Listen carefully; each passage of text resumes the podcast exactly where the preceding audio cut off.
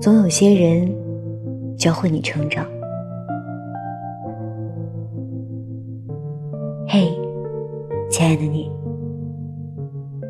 我希望你可以明白，在你的一生当中呢，总会有些人，他们用离开的方式教会你怎么样去珍惜。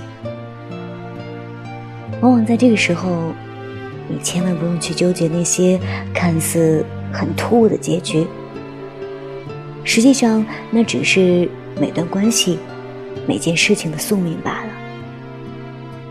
就像雪糕掉在地上，钥匙断在锁里，那气球飞到天上去，无法重来，并且永远都凝聚在那一刻。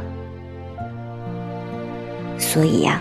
我最最最最亲爱的你，你可以惋惜，可以伤心，但是，请你别再说从前，别去想也许，也千万别再谈如果，好吗？